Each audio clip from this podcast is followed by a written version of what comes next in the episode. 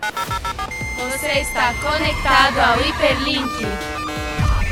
Oi, oi, galera, sejam todos bem-vindos ao Hiperlink, o podcast do blog Neurônio que fala sobre entretenimento, música, design, criatividade e mais um pouco de tudo. Eu sou a Lara Cardoso, estou aqui acompanhada da nossa bancada extraordinária que vai se apresentar agora e dar suas recomendações da semana. Matheus? Eu, eu. Beleza, vamos lá então. Bom, primeiramente é um prazer aqui estar sendo. É, participando do Hiperlink com a Lara de apresentadora. E Obrigada. eu queria fazer a minha recomendação, né? a- a- falei, meu nome é Matheus Rodrigues e gostaria de fazer a minha prestação, tipo, a minha recomendação, perdão, a minha recomendação sobre um filme que tem um pouco a ver com o diretor que a gente vai falar hoje, na minha opinião, porque é, faz parte do mesmo gênero, né? Que é o gênero de filme de conversa. E que, assim, se você for olhar, tipo, pro, pro, pra grandes fatos, não acontecem grandes coisas, mas, tipo, os personagens eles se transformam e mudam bastante. E é um filme brasileiro também. É, enfim, vocês sabem que eu gosto muito de filme brasileiro e tudo mais, eu gosto de tentar ressalt- é, exaltar ao máximo na nossa cultura. E é meio Policarpo Quaresma das ideias, assim, ultra brasileiras. Não, brincadeira. Mas queria recomendar o Cinema, Aspirinas e Urubus, se eu não me engano. É esse o nome do filme. Tem na Netflix, assisti na Netflix.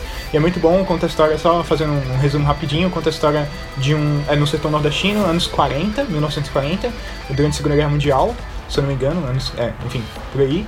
E aí é, conta a história de um alemão fugido da Alemanha com que se encontra com um sertanejo, tipo um, um cara nordestino assim, acho que ele não especifica exatamente a região. E aí eles vão conversando, interagindo em si, é um filme muito bonito, de verdade, super legal.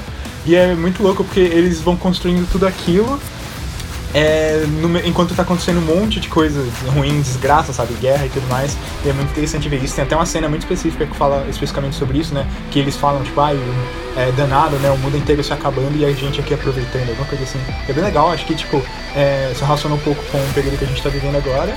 E só uma curiosidade rapidinha antes de, antes de continuar, que o ator que faz o cara alemão, ele também faz um alemão no filme Os Homens São de Marte, é pra lá que eu vou. E eu acho isso, eu achei isso fantástico. Então, bom, fica aí minha recomendação. Ci- é, cinema, aspirinas e urubus. Muito bom. Eu já ouvi muito falar desse filme, mas eu nunca tinha procurado pra ver. Bom saber que tem na Netflix. E você, João, qual que é a sua recomendação? Eu vou dar uma de Matheus também, recomendar uma coisa nacional, que é. Eu vou. É tipo, a minha relação com, com esse produto, a relação do podcast, é meio. Tipo, eu tô puxando um pouco, tô forçando um pouco, mas é. Porque tem esse diretor que fez o que chamam de boyhood brasileiro, que é tipo um curta e foi gravado durante sete anos. Aí esse diretor, que é o Esmir Filho, fez uma série pra Netflix chamada Boca a Boca. E a minha recomendação é essa série. Porque tem uma premissa bem de série adolescente, você acha, no começo, tipo, ai, é, não pode. É, doença do B, essas coisas. Mas tem uma, umas coisas bem legal. E também tem uma amiga minha que faz, então eu quero muito ser renovada porque eu gosto de ficar zoando ela. E é isso, mano. Mas é bem legal, tipo, não é só de zoeira que eu tô recomendando, é bem legal. Meu Deus, que incrível. Realmente, galera, valorizem o cinema brasileiro. Amanda, é a tua recomendação. Ah, eu ia até recomendar um- uma outra coisa, mas sentindo o espírito, né, brasileiro que tá tendo aqui, entrando nessa vibe gostosa, eu ia recomendar um- a música Por Onde Anda Você. E, e eu queria recomendar também que vocês ouçam na voz do português, Diago Nakarato, se não me engano. Que ele é um sotaque português muito lindo, ele cantou no The Voice. E toda vez que eu ouço, me deixa meio emocionada. Então, por onde anda você? E aí, João, a sua? Então, eu tinha pensado em uma recomendação, só que eu decidi mudar pra uma coisa muito mais pertinente. Eu não sei se é costume de todo mundo, mas tipo, sa- passar creme ou pomada no rosto, tipo, pra espinha e tal. Se vocês fizerem isso, ela provavelmente fica no banheiro. Então, tipo, toma muito cuidado, porque muitas vezes a embalagem da pomada é muito parecida com a da pasta de dente. E hoje, depois do almoço, foi muito quase que eu não escovei o dente com pomada pra espinha. Então, tipo, sério, muito cuidado com isso. Eu, eu preciso comentar, eu acho que essa é a última recomendação que eu esperava ouvir assim. Mano, eu jurava que ele ia recomendar algum anime, tipo, alguma coisa É. bem de um. Nossa, sério, foi muito quase. E tipo, eu, eu não sei o que aconteceria se eu tivesse ingerido pomada pra espinho. Então cuidado com isso. e to, toma Vale cuidado dizer- também pra não passar pasta de dente no rosto também, que arde. Boa. Se alguém tá escutando esse podcast enquanto escova os dentes, manda uma mensagem pra gente, avisa aí. Faz um story e marca o neurônio. E aí, Jaque, qual que é a tua recomendação da semana? Bom, gente, a minha recomendação da semana é uma série que eu assisto naqueles momentos que eu preciso relaxar, que eu preciso não pensar na vida, que geralmente é no fim do dia, que é Modern Family. Ela é, ela é meio conhecidinha, assim. Antes da minha série de relaxar era Friends, eu era muito, muito, muito apaixonada e ficava repetindo, repetindo. E agora estou assistindo Modern Family, estou gostando bastante. Então, essa é a minha recomendação da semana. É, tem, é, vou- não é spoiler, porque tipo, é, é como se fosse a intro da série. Mas é tipo, são várias famílias e aí você se identifica com as famílias. É bem legal, assim, tem várias piadinhas e é uma série bem pra relaxar mesmo. Então é isso. É muito boa, eu adoro. Tá acabando agora, eu acho, não sei. Mas é maravilhosa. É, bom, já a minha recomendação da semana vai ser um álbum. Eu acho que é o segundo álbum que eu tô recomendando. É Blue, da Johnny Mitchell. E é um álbum sensacional. Pra vocês terem uma ideia, ela gravou o álbum, ela escreveu ele quando ela tava ganhando muita fama e muito dinheiro. E ela era uma hippie nos anos 70. Então ela simplesmente decidiu é, fugir de tudo isso e viver numa caverna na Grécia com gente que ela não fazia ideia de quem era. E ela escreveu um álbum sobre isso. É extraordinário, eu super recomendo. Bom, é, e com isso, com as nossas recomendações feitas, eu espero que vocês aproveitem. Esse é o nosso tema do dia.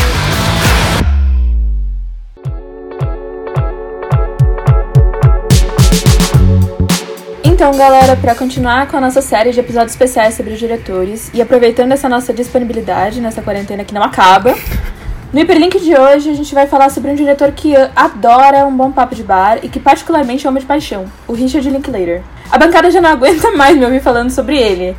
Sa- é, eu pago, sabem que eu pago muito pau pra esse cara. Mas e vocês? Qual que é a coisa que mais chamou atenção na obra do Linklater? Eu acho que como um fã de projetos grandes, tipo, levando em consideração que eu sou fanboy de One Piece, os projetos dele são, tipo, imensos. E, tipo, na minha cabeça, tipo, um filme não poderia demorar 12 anos, assim, pra ser gravado e tal.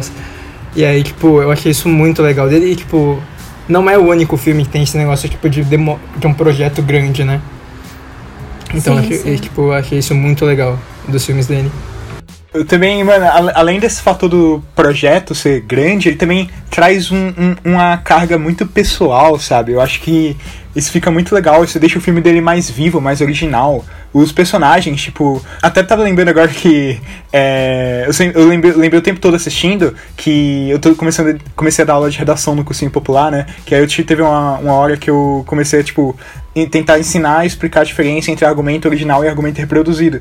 Porque, e é muito isso. Os filmes dele não parecem que é só uns personagens reproduzindo fala, sabe? Realmente parece que eles estão pensando aquilo, que eles estão vivendo aquilo. Parecem personagens vivos, personagens originais. Isso, eu acho isso muito da hora.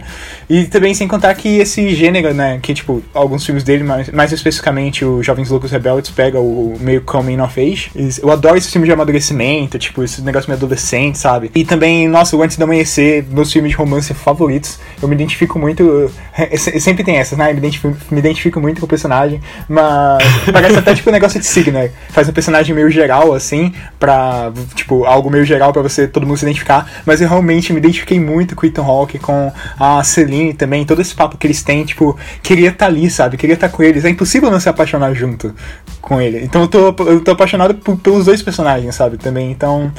É isso. É, são filmes que fazem, tipo, transcendem a, a questão de filme. Eles, a- eles transcendem essa distância. Tipo, sabe, eles quebram a quarta parede, não no sentido de usar a metalinguagem pra comunicar diretamente com você, mas sim porque, tipo, esses filmes invadem você. Então, é isso. Eu me senti invadido com muito prazer pelos filmes do Nick Slater e espero que ele continue lançando mais, né? Que é o caso. Parece que ele tá pra lançar um novo filme aí com a Netflix. Mas é isso, o Link Slater é apaixonante em todos os sentidos. Ah, por isso que você ficou ofendido quando eu falei que o Jess era muito chato. Ah, não. Fiquei ofendido nada, fiquei ofendido nada. Eu, eu entendo, eu, eu, eu me identifico com ele, eu sou chato também. ah, não, mas os filmes dele tem. Os filmes dele tem muito isso, de você se relacionar, até porque ele coloca muito dele nos filmes também, sabe? Ele mesmo sobre os personagens.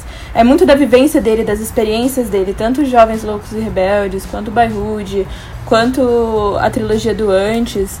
Ele é muito representado até mesmo em Escola do Rock. Então é, é meio. tem esse quê autobiográfico, sabe? Eu acho sensacional isso. Eu acho que também uma coisa mais marcante também da, das obras dele que a gente vai analisar aí, tipo, que a gente viu no geral, que, que ele fez, que é muito de. Eu odeio usar termo em inglês, mas tipo, slice of life, sabe? Tipo, não é uma. Não é aquele negócio que você pega uma história que é um conflito, aí é um fim, tipo, uma história que tem começo e fim certinho. Não, você começa, você pega na vida de uma pessoa em um momento dela. Então você sabe que a pessoa teve um passado e tem um futuro. Eu acho muito legal isso. Sim. E isso é até legal observar, uma grande coincidência também, porque quando eu e a Laura, quando eu e a Lara a gente estava no colégio, a gente fez parte de um coletivo de cinema e o famoso Cinecoband, saudades. Saudades do Cinecoband. Saudades. Mas e a gente fez um dos primeiros exercícios, né, que a gente passa, tipo, todo, todo ano pra galera sempre fazer, um dos mais clássicos, um dos mais legais também, é que a gente tinha que fazer uma pílula. Tipo, um curta bem pequenininho, dividir em grupos a galera, e que não tem nem começo, nem meio, nem fim. Só é uma história, você precisa contar uma história, não precisa, sabe, só precisa acontecer, assim, não precisa terminar, concluir, introduzir devidamente. E, e tipo, contar alguma coisinha. E aí o Will Linkslater faz isso muito genial, como o João, de uma maneira muito genial, como o João acabou de falar, tipo, é, ele realmente tem, tipo, você pode ficar. Nossa, tanto que os filmes, quando você termina, você fica, mano, eu quero saber o que acontece depois. Eu quero continuar acompanhando essas pessoas, sabe? Então. É. é ah, que droga, queria viver nesses filmes, sabe? É uma realidade muito boa, é tipo um sonho. Se eu não me engano, tem até uma cena sobre isso no Antes do Amanhecer, que eles falam, nossa, parece que tudo que a gente tá vivendo aqui é um sonho, sabe? E é isso, os filmes deles são esse sonho, esse negócio ah, autoral e gostoso, você quer estar tá lá para sempre, sabe? Junto com aqueles personagens, ser amigo deles. Ah, tô. tô ah, ficção, mano. Tô... Ele é apaixonante, sim, esse cara. Não tem como não se apaixonar pelo Linklater, pelos filmes dele. Sim, é apaixonante. É, então, eu, o que eu gosto muito dos filmes é que tem um grande teor filosófico, né? É, você, tem uns papos ali que geralmente a gente não consegue ter com nossos próprios amigos, né? Vem algum, algumas reflexões, eu acho que os filmes dele causam esse, esse certo desconforto ou esse certo certa reflexão na gente. E eu gosto bastante, eu acho que é um filme que são filmes que fazem a gente parar, pensar e refletir, eu acho que é importante. Eu acho que você usou a palavra certa. É um filme reflexivo. Porque, tipo, tantos personagens estão reagindo ao que está acontecendo com eles, tipo, eles estão refletindo, ou seja, eles recebem a situação, estão refletindo de volta por meio da fala. Por isso que eu brinquei, né, no, na introdução, é um filme de. O, é o gênero do filme de, de conversa, porque eles ficam conversando o tempo todo. Mas é isso, eles ficam refletindo o tempo todo e essa reflexão, tipo, torna eles mais vivos, sabe? Você vê, tipo, eles refletindo, eles interagindo com o ambiente. E isso até me lembrou aquele filme é, a Inteligência Artificial, acho, Ex Machina, alguma coisa assim. É um filme recente que é, é, isso, eles têm que testar a robô, a inteligência artificial, pra ver se ela consegue refletir. E o, os filmes Links Later são exatamente isso. São filmes, tipo, entre aspas, coisas inanimadas, estão refletindo o tempo todo e parecem coisas vivas mesmo. E, e é isso, você também acaba refletindo, porque você entra junto nesse papo com o pessoal e, nossa, ah, quero vou terminar aqui para começar a se, vou sair do podcast agora para ver os filmes dele de novo. E, tipo, sobre esse negócio que a Amanda e o Matheus estavam falando sobre tipo os filmes causaram uma reflexão, uma reflexão que eu acho muito legal que os filmes dele tipo sempre tem que a Miley Cyrus já falou sobre isso, One Piece já falou sobre isso, e meu psicólogo já falou sobre isso também. É, que é tipo, o que importa não é o final do negócio, o que importa é tipo o caminho. Porque todo mundo pensa, tipo. Isso é tipo muito, muito tipo de faculdade, sabe? De quando você vai escolher qual faculdade você vai. Aí você tipo, sempre fica pensando, tipo, o que vai ser no final, sabe? Tipo, só que você não. Tipo, você não pensa, você vai ficar, tipo, quatro anos da sua vida naquele lugar, sabe? Você só pensa, tipo, no objetivo, você não pensa no caminho. Eu acho que isso é uma coisa, tipo, muito legal. Ele, tipo, ele sempre coloca nos filmes dele, tipo, a importância da jornada, não do final. Eu acho isso muito legal. Esse negócio que o Jun e o João falaram sobre não ter começo, meio e fim, teoricamente, é engraçado, porque no dia que eu tava assistindo Boyhood, o meu namorado entrava aqui no quarto e aí ele perguntava: E aí, já aconteceu alguma coisa? E aí eu falava, não, não aconteceu, mas na verdade já tinha acontecido muita coisa, assim, tipo, eu já tava na metade do filme e eu não sabia explicar o que já tinha acontecido. É muito engraçado isso.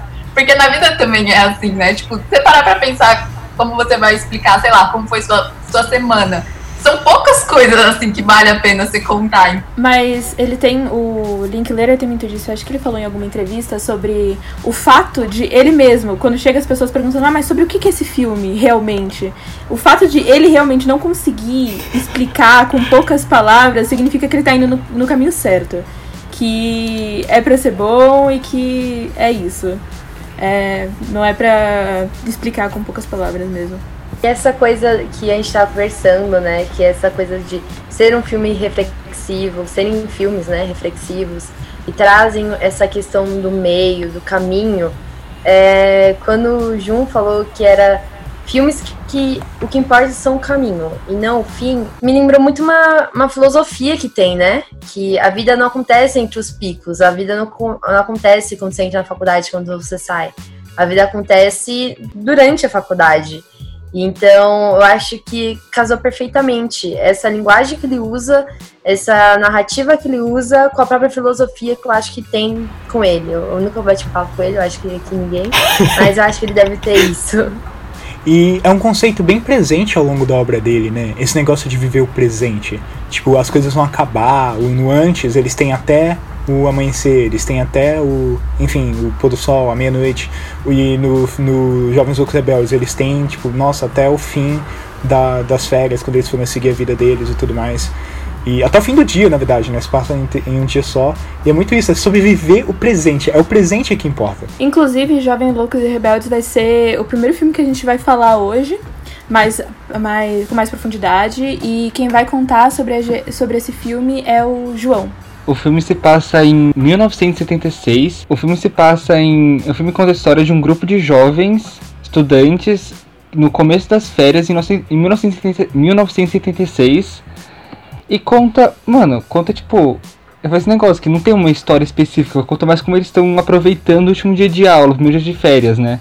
Que é tipo uma loucura, muita droga, muito muita cerveja, muita maconha e muito e muita pegação, que é resumindo, que é tipo resumão do filme isso.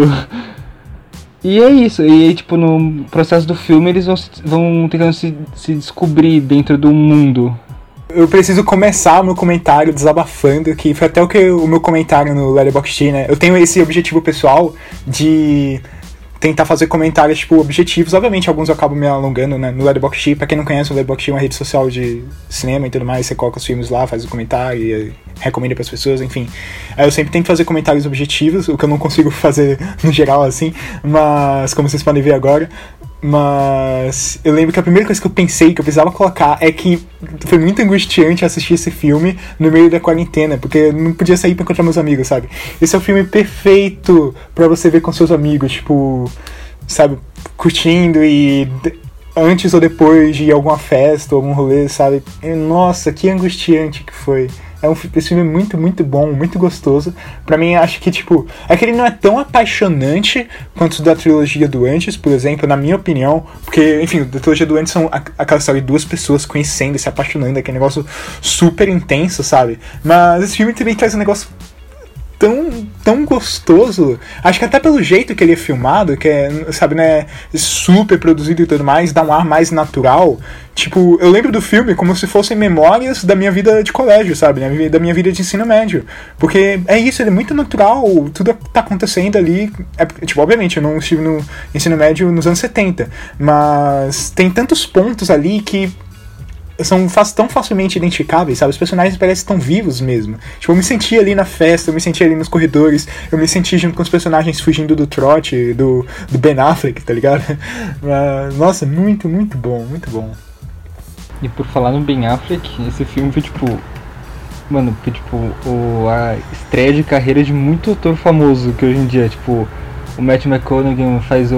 Não sei o nome do cara, mas é o que é seria o fracassado da cidade, né? É, o mais velho, o mais velho, assim, né? É. Aí tem a Mila Djokovic, a grande do Resident Evil. e o Ben Affleck e vários outros também. É muito engraçado ver eles criancinha.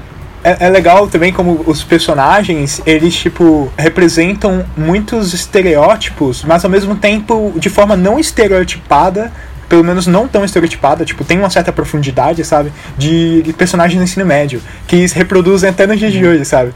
Tem o maconheiro, tem o cara que, tipo, já repetiu de ano, tipo, mano, é, mais velho, que no caso é o personagem Matthew McConaughey. Tem tem aquele cara que tá num dilema, que é o Pink, né? O Pink Floyd, é o personagem também, um dos, na minha opinião, um dos mais da do filme. Que ele tá vivendo um dilema do que é que ele quer fazer e tudo mais, ele tá vivendo um conflito, sabe? E tem vários. As, nossa, é, tem os nerds, tem o menino mais novo que tá, tipo, é, entrando, enfim, descobrindo a vida, sabe? Tipo, querendo dar o primeiro beijo dele, enfim, é. Nossa, é muito. Os, os personagens são muito bons, velho. Do tipo. Se você quer. Se você quer fazer alguma história algum dia, assiste a obra dele, presta atenção nos personagens, tipo, na, como eles conversam, como eles falam, como eles se expressam, porque é, é, uma, é, um, é uma grande aula. Inclusive, tipo, ouvindo vocês falarem, tipo, é muito o Last Friday Night da Katy Perry, né? Tipo. Nossa senhora. É tipo, eu, eu tava ouvindo aqui, eu só tava pens conseguindo pensar nessa música, tipo. Esse, e é, tipo, muito negócio tipo, de adolescente, né? Inclusive o nome do álbum da Katy Perry é Teenage Dream, né? Então, tipo, a gente tava falando sobre eles viverem aquele dia, né? Uhum. Que é, eu fiz passando uma noite só, né? Exato, é. e aí eu acho tipo, isso muito legal. Inclusive, tipo, esse filme ganhou um prêmio, quem sabe até mais valioso que o Oscar, que é entrar na lista de filmes preferidos do Tarantino. Ah. Que eu preferia muito mais ouvir isso do Tarantino do que ganhar um Oscar. Mas, tipo, e isso é muito legal, né? Exatamente. É, é o Coming of Age pros boomers, né? Não sei se o Tarantino entra pros, pros boomers, às vezes eu acho que sim. Mas. é, tem muito disso. Além, além de que o Matheus estava falando sobre os personagens, ao mesmo tempo que eram estereotipados, serem muito reais e muito presentes no ensino médio, o Linklater ele tirou a ideia pros personagens uh, bem dos amigos dele da época do ensino médio. Tipo, a maioria deles eram, tipo, literalmente é, escrito as pessoas que ele conhecia. E ele fala muito disso, inclusive. Ele, quase, ele foi processado por algum desses amigos, né? Aspas bem grandes, por ter basicamente roubado a personalidade para colocar no filme, que eu acho muito engraçado, por sinal. Eles deveriam agradecer, né? Eles foram eternizados. Exato, numa obra do Linklater. Se fizessem isso comigo, independente eu agradecia. Eu Acho pagava. Não, é engraçado que o cara é, ele tem um estereótipo tão forte que ele mesmo se reconheceu no personagem. bem, bem observado. e eu acho legal comentar também que esse filme recebeu uma, entre aspas, continuação, Linklater, se não me engano foi o último filme que ele fez, que em português é, chama é, Jovens, Loucos e Mais Rebeldes, só que parece que não, a história não é tão boa assim, mas eu realmente não sabia. O filme passou bem batido mesmo. Quem quiser conferir, tem aí. Quem, quem, quem gostou muito, pode acabar curtindo também. Eu não assisti ainda, realmente não cons vou conseguir dar uma opinião mais aprofundada, mas pelo que eu li, assim, de maneira superficial, não é tão bom quanto, entre aspas, primeiro, né? Quanto o original, o é Dazed and Confused, o nome? Isso. Isso. E até o nome é muito significativo, né? Se eu não me engano, é de uma Sim. música do Led Zeppelin. E é, mostra muito aquilo, que é tipo aquele período. Tem um texto, ou uma recomendação que eu vou acabar inserindo aqui, de um amigo muito querido, o Joaquim Vilar, que ele fez pro. pro eu, eu posso citar concorrente? Eu posso citar o blog da faculdade ao lado? Posso, né? Ele fez pra, pra Gazeta Vargas, né? Da Fundação Getúlio Getúlio Vargas, a faculdade ao lado, a faculdade da rua de baixo, e aí, é, teoricamente a rua de cima, né, se você for considerar que a Vila Mariana tá abaixo da Paulista, não sei, ah, sei lá, eu não manjo de ge geografia. geografia. É com localização. É, é no, no, no, manjo, é, no manjo de localização.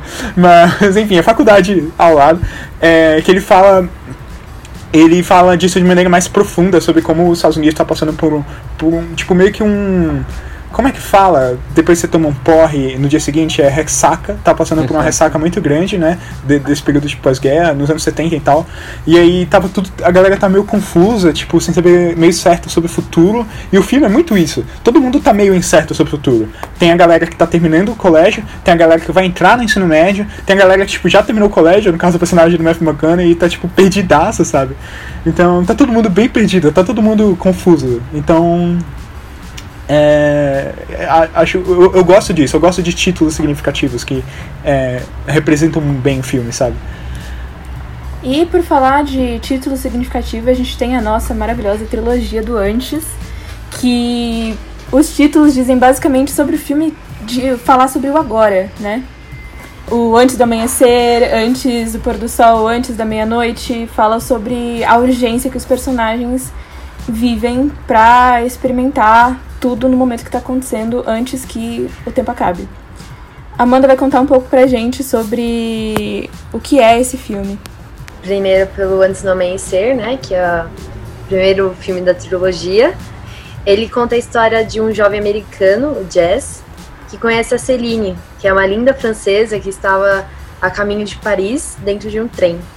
Eles começam a conversar e de repente eles rola uma química, ele chama ela para passar uma noite em Viena, uma noite conversando. Ele falou: "Tenho até o amanhecer para pegar um voo, estou sem dinheiro e que tal ficar comigo andando em Viena?"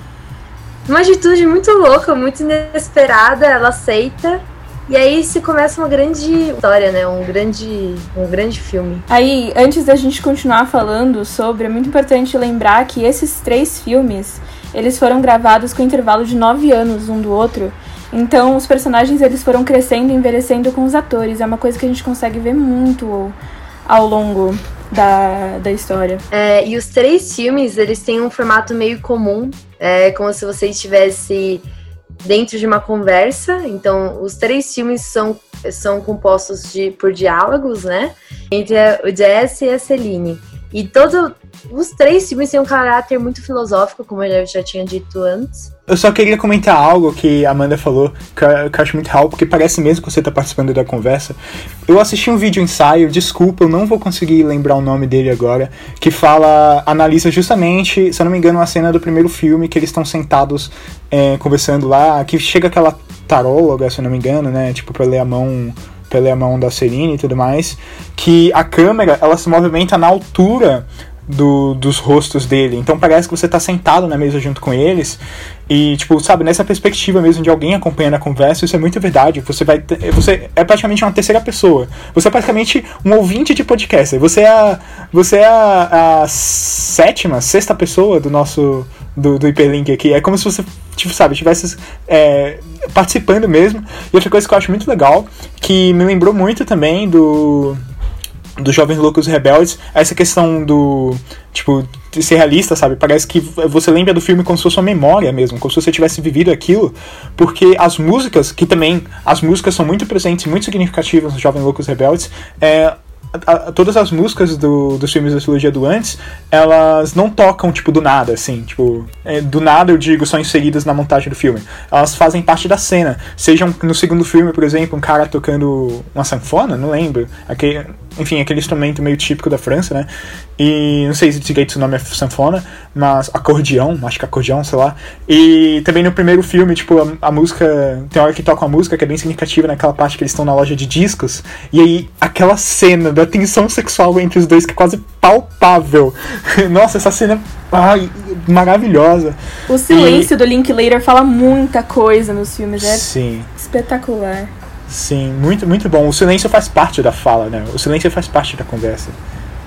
E, tipo, falando nisso que a Amanda e o Matheus falaram sobre, tipo, a importância dos diálogos e, tipo, parece que você tá escutando o podcast, tem uma cena no primeiro filme que acho que passa, tipo, 20, 20, 25 minutos sem mudar a câmera, só focando na cara deles dois conversando. E, tipo, mesmo que não seja, sabe, tipo, um filme que tenha, é, sei lá, duas, duas horas e meia de duração, é, sabe, tipo, mais de uma hora. Tipo, é muito difícil você conseguir levar um filme só pelos diálogos. E eu acho que isso tipo, é uma coisa muito legal que o Linklater faz, mas principalmente na trilogia do Antes, que os diálogos movem as coisas, sabe? Tipo, não é o plot que faz os diálogos acontecerem. É o diálogo que faz os plot, o plot acontecer, sabe? Tipo, o próprio plot é o diálogo. E eu acho que isso é uma coisa muito legal. Exato. E aí, por isso que eu comentei, é, eu comento da experiência do podcast. Tipo, a minha recomendação inicial, né, durante a apresentação de hoje seria Laurinha Lero. Só que aí eles bem me lembraram, a galera bem me lembrou que eu já recomendei a Laurinha Lero antes. Porque eu acho que são experiências muito parecidas. Você tá assistindo filme, de escutar um podcast. Porque é isso. Muita gente, tipo, escuta um podcast, às vezes não só pelo tema do que está sendo dito, mas sim porque se identifica com as pessoas que participam e querem saber só o que ela vai falar. Tipo, isso é muito presente no Jovem Nerd, por exemplo, Nerdcast, com a Laurinha Lego também, que assim, são os podcasts que mais acompanham, né? E e aí, eu fico pensando, será que existem pessoas que acompanham a gente também, que tem esse mesmo nível de identificação e, enfim, paixão? É, Tag yourself, hiperlink, neurônio. Sim. Sim, os otakus ficam, ficam rezando pra eu conseguir recomendar alguma coisa de anime sem ser jogado. É, será, será, que tem a base de fãs otaku do, do jogo? Manda aí, galera. Se pronunciem no Instagram. Se pronunciem no Instagram do Neurônio. Uma coisa muito importante, inclusive, que é o que a gente faz no podcast é essa conversa, tornando tudo muito natural, é algo que o Linklater trabalha muito. Do roteiro sair da linha do da estrutura hollywoodiana, pelo menos a gente pensa que sai da linha quando isso não acontece, é ele deixar os personagens tendo diálogos densos, profundos, assim, que deixa a cabeça pesada, só que de uma forma tão natural que faz com que você sempre queira mais, independentemente do quanto tempo tiver o filme.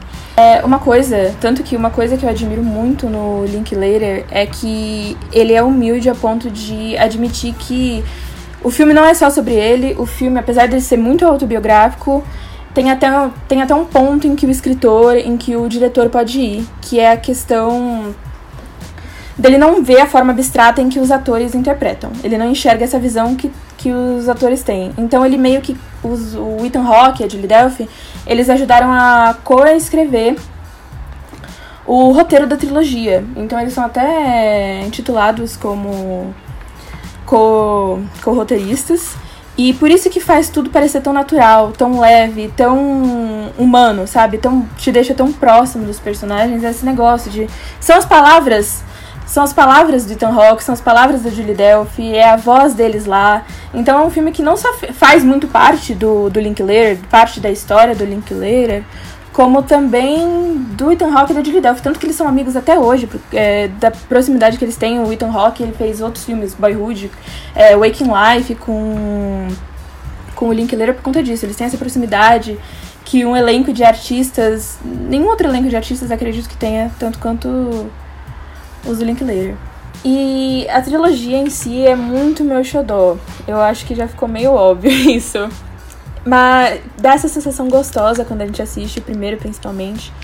Mas interessante é saber que é uma história real, sabe? Até certo ponto, o Antes do Amanhecer é uma história real do próprio Linklater. Ele contou que foi de quando ele conheceu uma moça numa loja de brinquedos e ele, que era tímido, decidiu chamá-la para sair, lá, do nada. E ela aceitou, por incrível que pareça, e eles passaram a noite assim, tendo esse pouco tempo, passaram a noite conversando e ele falava, ele contava pra ela, ele falava que eu tenho vontade de fazer um filme sobre isso. Aí ela, como assim? Filme sobre o quê? Você é louco? Não, eu tenho vontade de fazer um filme sobre isso. Isso daqui, entre nós dois. Inclusive, ele fala sobre, sobre isso no filme. Essa conexão. Um filme inteiro sobre essa conexão entre duas pessoas. Essa conexão, essa conexão sendo formada. E ela fala, ué, mas ninguém vai querer assistir isso. E ele, e ele fala pra ela, pessoas que não, quiser, não quiserem assistir não vai valer a pena, porque esse filme não foi feito para elas. Eu, eu acho isso mais muito bonito, tipo, e fica, na minha opinião, fica mais significativo, significativo ainda, levando em consideração o segundo filme. Porque o segundo filme, ele já. Mano, ele. Ah, ele começa de um jeito muito genial. Tipo, quem escutou o podcast do Christopher Nolan vai lembrar que, tipo, a, que a gente falou bastante sobre como a cena de introdução resume bem o filme. E a cena de introdução do segundo filme é maravilhosa, porque começa com o Jesse no, na livraria, na França, e ele tá comentando, fazendo um, uma entrevista, né, um, enfim, participando de uma entrevista, uma coletiva, com por causa do livro dele que ele escreveu. E o livro é justamente sobre a história. Então, tipo, com um mínimo de interpretação, tipo, esse nível, esse nível de semiótica, assim, você já percebe na hora que o livro é o filme Antes do Amanhecer, e os jornalistas são, tipo, o público. Que querem saber, ah, e aí? E ela voltou? É porque no, eles terminam o primeiro filme falando, não, vamos se encontrar daqui a um ano e tudo mais. E aí, é, e eles perguntam, e aí, eles se encontraram depois de um ano? então, é muito significativo porque o segundo filme, ele funciona muito bem como sequência mesmo, sabe? Não é um filme só, tipo, feito pra dar mais... É, enfim, dar mais material pros fãs, ou então, tipo, só dar mais dinheiro. É um filme que realmente aprofunda muito o primeiro. Tipo, ele realmente serve como sequência, como continuação, como segundo capítulo mesmo, como um acréscimo, uma adição. E. E ele se desenrola a partir daí novamente. Ele só tem uma tarde pra, enfim, é, protagonizarem esse reencontro e eles vão refletindo sobre o que eles viveram. Então, né, esse é engraçado porque a gente fala, né, é, essa questão de passado, presente e futuro, né, o futuro incerto, o passado, enfim, nostálgico e o presente é, indefinido, tipo, é, é muito presente ao longo da, da obra do Linklater, como a gente viu também no, no Os Jovens Loucos Rebeldes. E eu acho muito louco porque esse filme, ele é, entre aspas, o presente, porque ele é o filme do meio entre da, da trilogia antes. Então, tipo, eu acho que. Enfim, na minha, na minha opinião, é o meu favorito da trilogia. E é uma das reflexões mais poderosas sobre o amor que eu já vi também. E aquela cena, aquela cena do carro, nossa. É, ao mesmo tempo que o primeiro foi muito idealizado, o segundo, de certa forma, também foi quando você descobre o que, que aconteceu, né? Com a história real do, do Linklater e da Amy, né? Que é a garota que ele tinha conhecido. Porque ele fez o filme, ele fez o filme que ele tinha prometido para ela com a esperança dela assistir e reconhecer a história como a Celine tinha reconhecido no livro. Só que aí lançou o filme e ele procurava ela e não encontrava. E foi quando ele descobriu que ela tinha falecido meses antes é, do filme ser lançado. E ela nunca viu a história. Então, o segundo foi meio que também esse desejo dele de reencontrar com a Amy, com a Celine dele. Eu acho, tipo, muito bonito essa história continuada. Mas novamente, voltando, né? O, se você falou é muito bonito porque realmente você foi na palavra-chave, que é idealizado. E isso retoma um pouco o que a gente discutiu mais no começo, sobre como o Linklater ele faz essas obras mais autorais, sabe? Ele realmente está contando algo dele é, tem até um comentário engraçado da Laurinha Lero sobre isso, né? Que ele fala: ah, o cinema é só gente rica e problemática contando sobre seus problemas, sabe? Tipo, substituindo a terapia. Mas, enfim, lembrando disso, sabe, realmente é uma história muito bonita e é, é, fica mais rico ainda com isso que a Lara contou da história real, porque, sabe, traz. escancara a intenção do dele nessa sequência de idealizar, tipo, fantasiar sobre como seria esse reencontro deles. E é justamente isso sobre que o filme se trata. O encontro, o reencontro do Jesse da, da, do Jesse e da Celine. Nossa. Vou, se eu começar, se eu continuar a falar, eu vou chorar. É justamente isso, né? A arte para ele foi uma forma de concretizar o futuro que ele tanto desejava, né? E quando a gente vem pro filme, a gente encontra uma história que, de primeiro, quando eles se reencontram, né? Quando ela chega até ele, é, a gente fala, é agora. Mas nosso coração começa a se apertar quando a gente começa a ver que o tempo não parou, né? Quando, se passaram nove anos, se passaram nove anos entre o primeiro encontro e o segundo. Então, tem mais pessoas envolvidas. Então, não é tão simples, não era como, ah, vamos fazer assim, vem pra cá, pra Paris e vive comigo.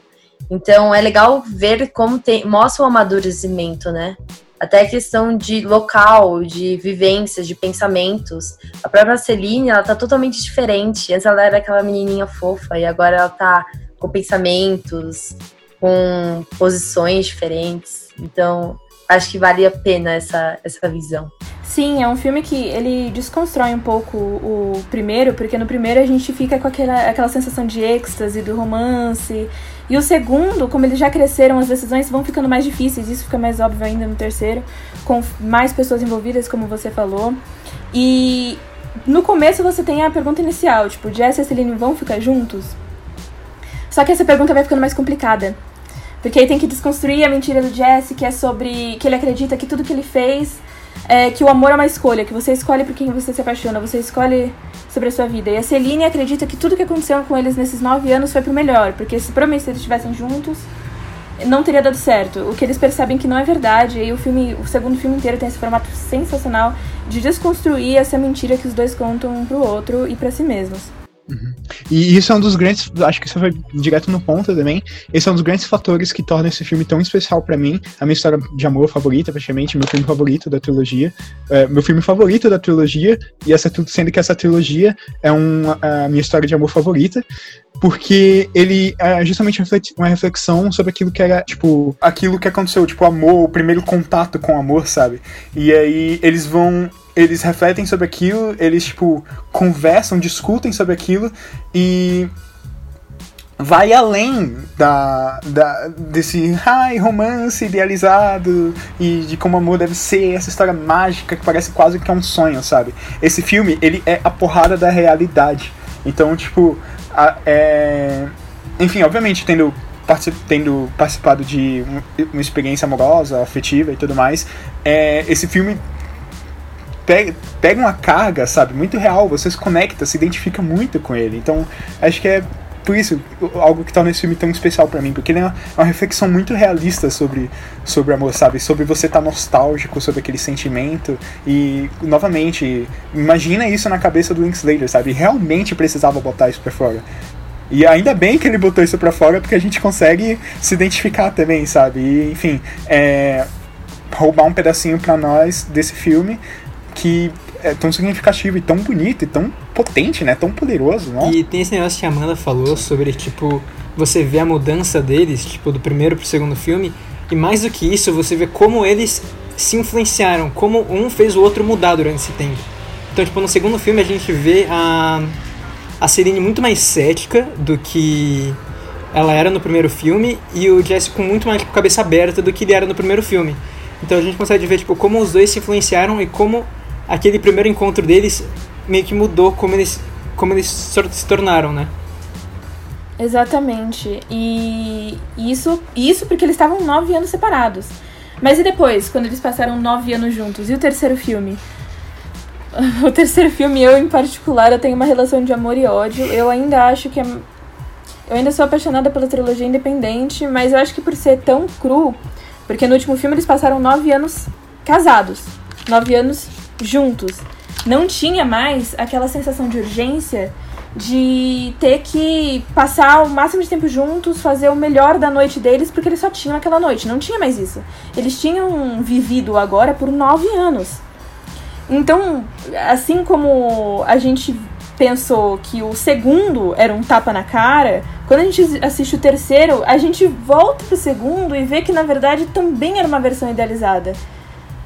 Tem, tem muito disso, porque o, o, o terceiro ele quebra muita expectativa que a gente, como espectador, construiu durante os dois últimos filmes, que acabaram assim. Por, por mais que o, o primeiro filme tenha acabado com essa promessa, acabou com essa sensação de que sim, eles vão se encontrar. E o segundo, quando eles acabaram juntos, com ela com ele não indo pro aeroporto, não, não passou pelas partes mais difíceis, não passou é, a gente não viu o Jesse não encontrando a Celine, a gente não viu o Jesse tendo que ligar para a família dele falando que ele não ia voltar para os Estados Unidos. E no terceiro é como se eles basicamente colocassem não. Eles colocaram todas as partes difíceis pra gente assistir, todas as partes difíceis na nossa cara. Não, sem comentários. Que comentário forte. a gente vai falar sobre um filme do Linklater que quebra tudo isso que a gente falou até agora que é o mais diferente entre todos, que é o Escola do Rock. Sim, Escola do Rock foi feito pelo mesmo diretor que gravou uma trilogia durante 18 anos, um filme só durante 12 anos, o blockbuster que todo mundo ama foi feito pelo Linklater. Matheus vai falar um pouco sobre. Sim. O Escola do Rock é aquele clássico filme de sessão da tarde, né? É impossível você não ter assistido pelo menos um pedaço com uma televisão ligada. E só retomando um pouco a sinopse, né? Se vocês me permitem, vou ler aqui. É, lembrando, Jack Black é o protagonista. Depois que o guitarrista Devin, que no caso é o Jack Black, é expulso de sua banda, ele se faz passar por professor de música em uma escola particular. Quando ouve seus alunos tocarem, ele se dá conta de que podem formar uma banda e participar da Batalha das Bandas, na qual ele finalmente terá a chance de se tornar o astro do rock que sempre soube que estava destinado a ser. Então, no- novamente, é, tocando em pontos super comuns, esses que fazem parte da autoria né, do, da obra do Link Slater, sobre questões de amadurecimento e a relação entre as pessoas, questões pessoais, motivações pessoais. E é isso, escola do rock. E aí você se pergunta, né? Por que, que o Linklater fez um blockbuster? Por que, que o Linklater fez algo totalmente diferente daquilo que a gente estava acostumado a ver ele, ver ele fazer? Mas ele não ia deixar fora, claro, como todos os outros filmes que ele fez, também tem muito que é de um que é autobiográfico, que talvez não dê pra gente ver de primeira, mas o próprio Linklater falou que ele se via muito no personagem do Jack Black. Até porque ele foi muito ignorado nas premiações. Apesar de passar tanto tempo, dar tanto trabalho pra ele fazer os filmes, ele foi muito ignorado como cineasta até que ele conseguisse deslanchar a carreira dele, demorou. Então, o Jack Black, como esse músico que não deu certo, trabalhou muito, tipo, na própria personalidade do Linklater numa fase da vida dele. Sem falar que é muito importante, é, ele fez esse filme, ele fala que ele fez pra filha. Ele fala que se ele não tivesse uma filha da idade daquelas crianças, ele provavelmente nunca teria feito o filme. Então, é, é algo que tá muito, muito... Tem muito dele, ainda que não pareça nada com ele, por incrível... Ele é o mestre em fazer essas coisas. E como esse, esse filme, eu acho, eu acho esse filme muito bom, tem um musical também que é maravilhoso. Mas falando da música do filme em si, que são músicas que o próprio Linklater gosta e ouve, pra ele. Uma curiosidade aleatória, mas eles usaram uma música do Led Zeppelin no filme. E o Led Zeppelin nunca emprestou música pra trilha sonora de filme algum. Pra eles conseguirem usar essa música no filme foi uma gambiarra do caramba. Porque o Jack Black ele pegou, ele, ele contratou um monte de gente pra ser os, os figurantes, pegou todas as crianças do cast e tocou, gravou um vídeo tocando e cantando a música, com a galera, todo mundo pedindo pro Led Zeppelin deixar ter a música no filme. E eles, e eles deixaram, por, por algum milagre deixaram. E aí, só, só um comentário mesmo pra ligar os pontinhos aqui. É, Dazed and Confused é, é uma música do Led Zeppelin. E aí também, novamente, escola de rock, ele meio que acentua, tipo. É, tipo, acentua essa questão do, Lin- do Linklater, tipo, a relação dele que ele tem com a música, que a gente também comentou sobre a trilogia do antes, da música também fazer parte essencial do, da história do filme, enfim. um- só um- uma observação aí, um comentário. E outras, outro, puxando mais ainda isso, que no Jogos Loucos Rebeldes, eles botam muito ênfase na música também, no música do rock dos anos 70. Em todos os filmes. É, então todos os filmes, mas tipo, eu, lembro, eu li alguma coisa, eu tava pesquisando o filme, que eu, eu acho que um sexto do budget do filme foi só pra conseguir direito de copyright de música. E o no Escola do Rock é tipo. Parece pra mim ser mais uma carta de amor do Linklater pra música rock também. Exato. Tem uma coisa que os próprios filmes do Linklater é muito, eu tenho essa sensação, pelo menos eu sou apaixonada por música, eu já dei milhares de recomendações aqui sobre isso, mas os próprios filmes do Linklater, eles dão essa sensação quando a gente assiste de estar ouvindo música, porque você não se importa no final, é, independentemente de como acabe, o importante é igual o Jun tinha falado, é o caminho. Você não ouve uma música pra saber como que ela vai acabar ou pra esperar ela acabar. Você não assiste os filmes do, do Linklater porque você quer saber exatamente como que vai acabar ou você quer que acabe rápido, entendeu? Você quer assistir pelo diálogo, pela, pelas conversas, pela, pelo enredo. Então, eu acho que é, é uma coisa que ele conseguiu se tornar mestre, que me faz eu pagar cada vez mais pau pra esse cara. É isso. É ele fazer a gente enxergar a vida de uma forma diferente, que muitos outros diretores não conseguem fazer. Excelente reflexão, Lara. Muito bom mesmo. Obrigada. E é isso. Só mais um comentário, uma observaçãozinha que, enfim, poderia passar batida, mas eu acho pertinente levantar. Que, é, novamente, o voltando, né, o Jovem Loucos Rebeldes se passa, tipo, é, ao longo do último dia de aula de uma escola no interior do Texas, dos Estados Unidos. E em algum momento, nessa relação do filme com a música, toca Schools Out, do Alice Cooper. Então é muito simbólico, né? Não só a música por se ser de época, mas também o que a música significa, né? O Schools Out for Summer. E aí eu até cantei aqui, nossa, esse podcast vai ter eu cantando. e, enfim, é. é só isso, ele vai costurando tão bem, sabe? É tão. Esses detalhes, é, eu falei, parece um detalhe bobinho, mas depois que eu falei, eu percebi que, tipo, não, realmente é significativo, sabe? Exato. E, e interessa, então, muito bom. E por último, mas não menos importante, a gente vai falar sobre o esperado, que eu acho que é o que vocês mais conhecem sobre o Linklater, que é a assinatura dele, que é Boyhood, da infância e juventude, o Jun vai contar um pouco mais sobre esse filme. Rude, o, o subtítulo dele já reflete muito sobre o que ele fala da infância e juventude, que conta a história do Mason, que é um garoto, que começa o filme como um garoto de 7 anos e vai até ele entrar na faculdade com seus 18 anos. Então tem 12 anos aí entre esse período. E conta a história dele, ele se descobrindo, é, a adolescência dele, as experiências dele, os conflitos que ele teve.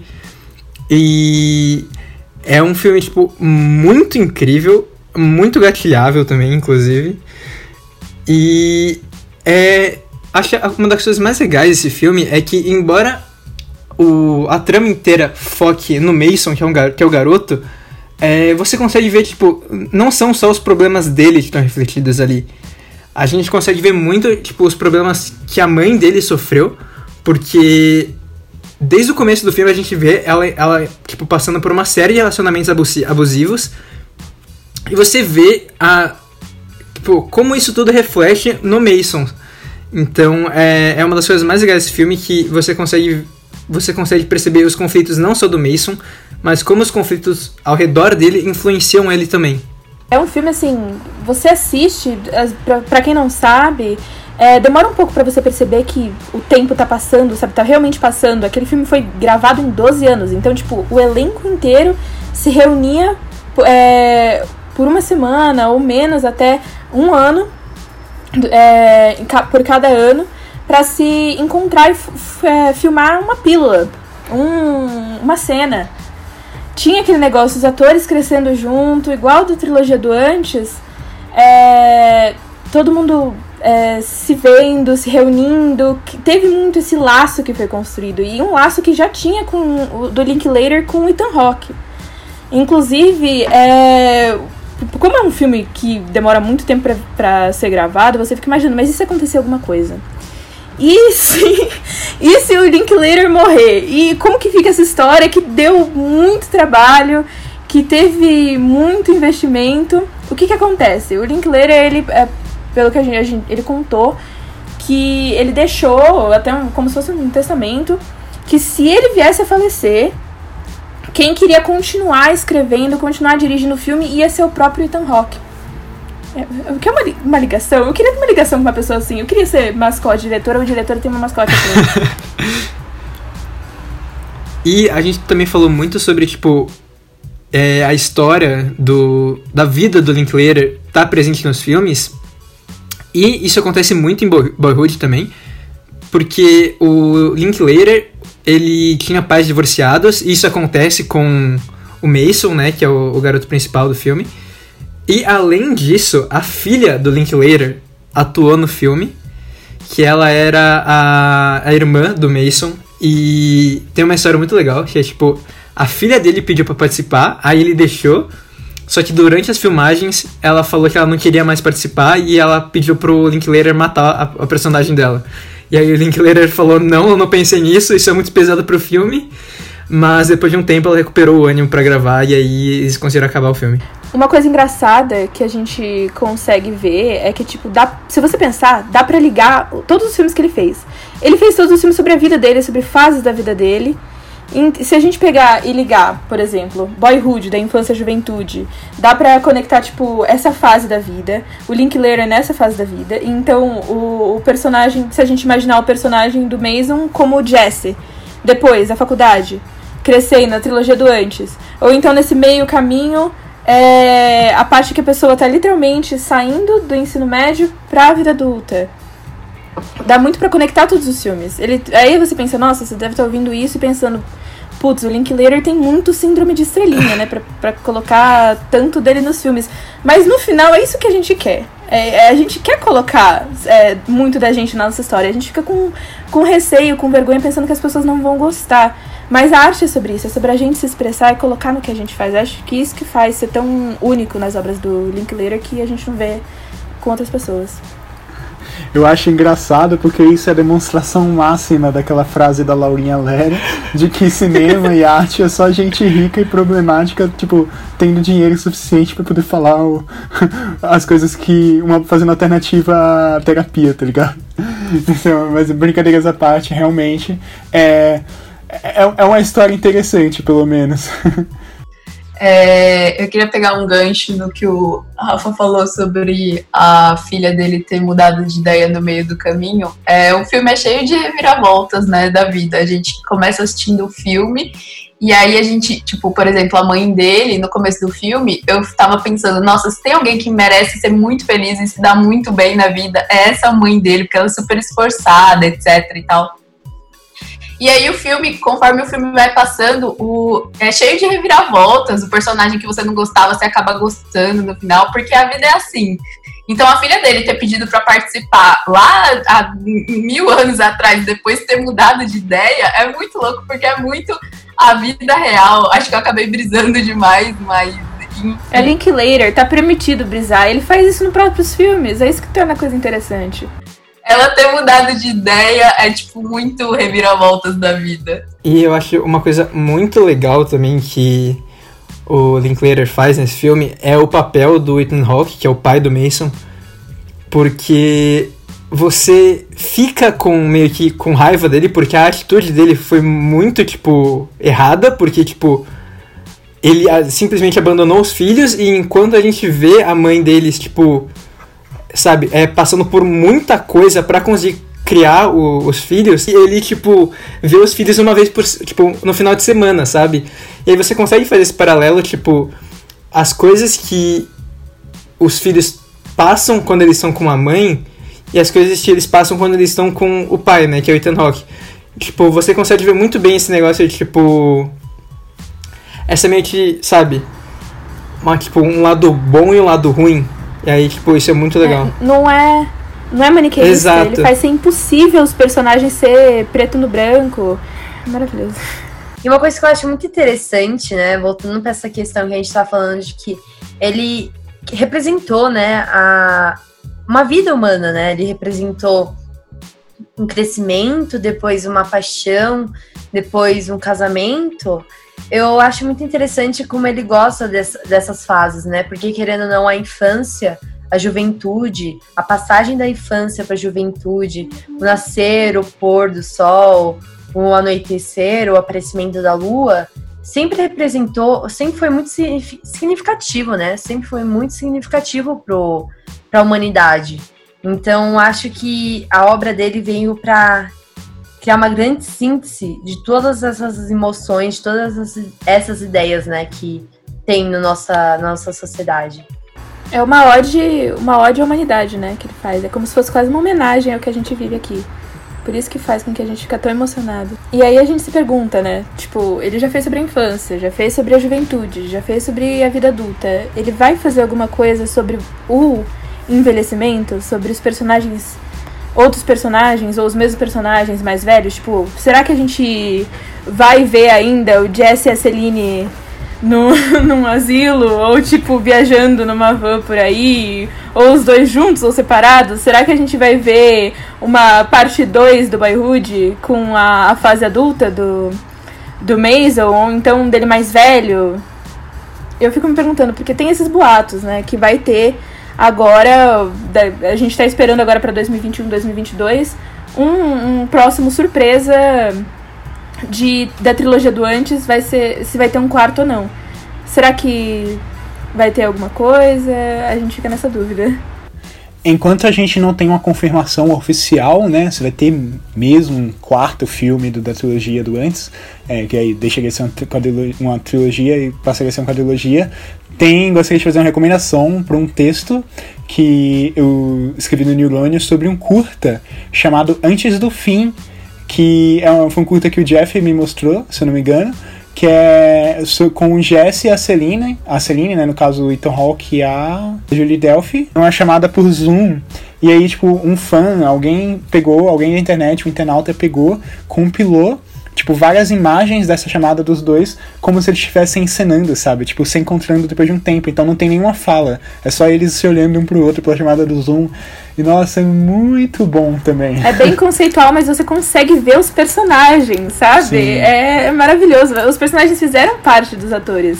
É uma coisa única.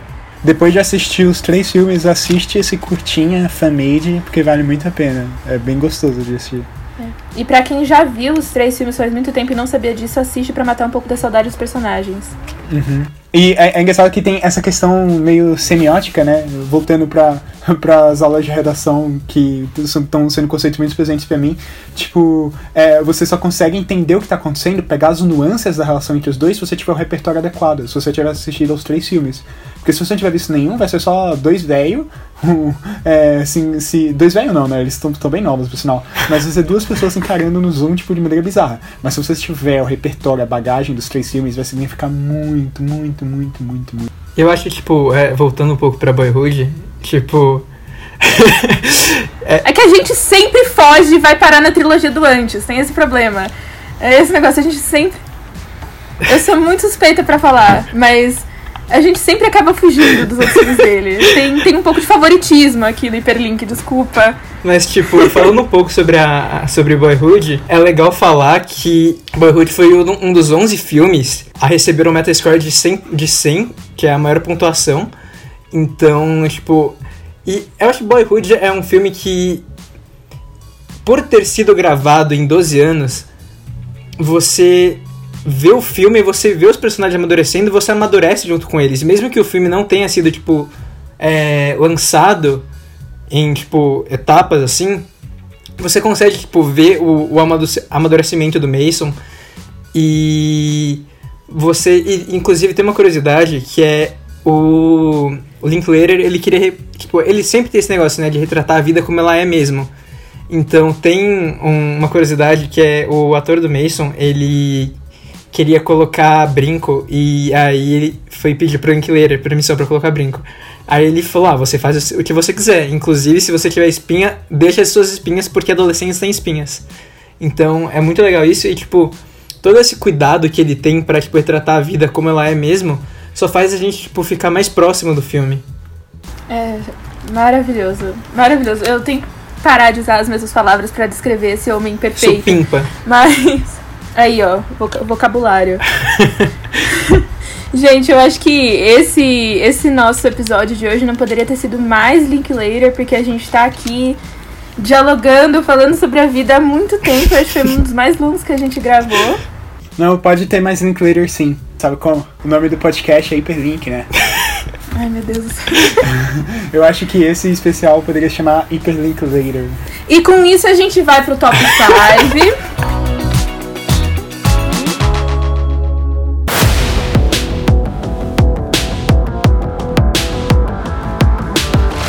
O top 5 dessa semana vai pra Amanda, que já que a gente tá falando sobre Linklater, e falar sobre Linklater é falar sobre experiência, o tempo que passa, ela vai falar sobre cinco filmes que mudaram a forma dela enxergar as coisas. Pode falar, Amanda. Oi, oi. É, vou, meus filmes eles têm uma variedade, meio que oscilam entre muito, muita emoção, me fizeram chorar, me fizeram refletir, me causaram impacto, e outros me levaram pra uma questão mais filosófica, né? O primeiro filme, a primeira lembrança que eu tenho é O Vento Levou. Eu ia na casa da minha avó e eu assistia várias vezes. É uma, uma lembrança muito boa que eu tenho. E aquela coisa assim, sabe? Aquela, eu acho que é aquela coisa de como a vida dá voltas, né? A personagem principal ela tem esse, esse lance de ela vai, ela volta, ela sofre. O meu segundo filme é A Vida é Bela. A Vida é Bela, eu lembro que uma vez eu encontrei no Netflix, foi por acaso, e todas as vezes que eu, eu tenho que ter uma perspectiva melhor, tenho que olhar a vida com os outros olhos, né? Eu, eu vou ver esse filme. Eu não sei se vocês já viram, não sei se é aquela história do de uma família de judeus, né, que foram para o campo de concentração e o pai cria uma, toda uma situação diferente, toda uma perspectiva diferente da, do, do campo de concentração pro seu filho. E eu me emociono sempre. Eu demorei muito pra ver esse filme. Eu também.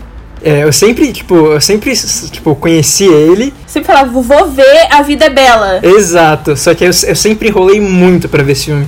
Eu não sei, talvez porque o filme E quando eu vi, eu chorei pra caramba, meu Deus do céu. Então, porque o filme tem fama de ser muito, tipo, pesado e tal. Eu demorei muito pra, pra criar coragem pra assistir. É fenomenal. Tipo, eu lembro que eu também fiquei meio receiosa, mas quando eu vi, agora toda vez que eu quero, vou lá e corro pra ver, porque é demais. O meu terceiro filme, é, ele me causa uma certa reflexão. Eu li o livro primeiro, depois eu vi o filme. E toda vez que eu vejo algumas frases, frases pontuais, assim, sabe, já me causam um certo impacto, mesmo sendo de. Não, é, tem uma cultura mais. de ser uma coisa mais leve, né? Mas, assim, apontou coisas muito importantes, que é extraordinário. Não sei se vocês já assistiram o filme. Muito fofo esse filme, muito fofo. É, é muito fofo. O filme, ele tem. O livro tem várias frases, assim, sabe, que me fizeram refletir também sobre o período que eu estava dentro do colegial a, a, vivência mesmo, né? E meu quarto filme, ele é. Assim, ele eu não tenho muito o que falar sobre ele. Eu só sei que toda vez que eu ou vejo, tipo, na TV, fico feliz. Ontem tava passando e eu. Sabe quando você passa na, na sala e você vê um filme na televisão e você fala, mano, tá passando, assim. É uma sensação maravilhosa. Você pode ter ouvido. É igual música no carro. Quando você pode estar tá cansado de ouvir aquela música, não aguenta mais, mas você ouve no rádio. E é uma sensação absurda. É muito bom. Legal. É, é orgulho e preconceito. Eu nem sei o que falar, o que impactou, mas me causa muita felicidade, então eu acho que me mudou, assim, sabe? É uma coisa, é uma pílula de felicidade quando eu assisto. E assim, o meu último filme é um filme que me causou uma, uma questão filosófica mesmo, que é Cruzadas. Não sei se vocês já assistiram. Ele tem uma visão meio o lado da Igreja Católica mesmo, né? Mas eu gosto da, da visão que o protagonista, a, a história do protagonista, né? Tem uma frase que eu gosto muito que é: Que homem é homem que não tenta mudar o mundo onde vive? E aí também tem a história do, do príncipe, né, de Israel, que ele fala que independente de quem mandou você fazer as coisas, você é responsável pelas suas próprias ações. E eu lembro que quando eu tava nesse meu processo de saber quem eu era, né, na, na pré-adolescência, foi uma coisa decisiva. Então é isso. Nossa, extraordinário. De verdade. Sua lista foi muito cult também. Demais, demais. Absurdo. Os novos integrantes do Neurônio são muito cults pra mim. João, vamos falar de anime e Velozes Furiosos, por favor. Ai, gente. Semana que vem, top 5. É. é. Top 5 curtas, turma da Mônica. Gente, gente. sem spoiler, sem spoiler. Vamos lá. Depois desse top, desse top 5 da Amanda, a gente vai ficando por aqui. O programa não está sendo mais transmitido ao vivo por motivo de coronavírus, então fica de olho no nosso blog, neurônio.spm.br, para ficar por dentro de tudo que estamos fazendo durante a quarentena. É isso, galera. Tchau. Obrigada. Tchau, tchau.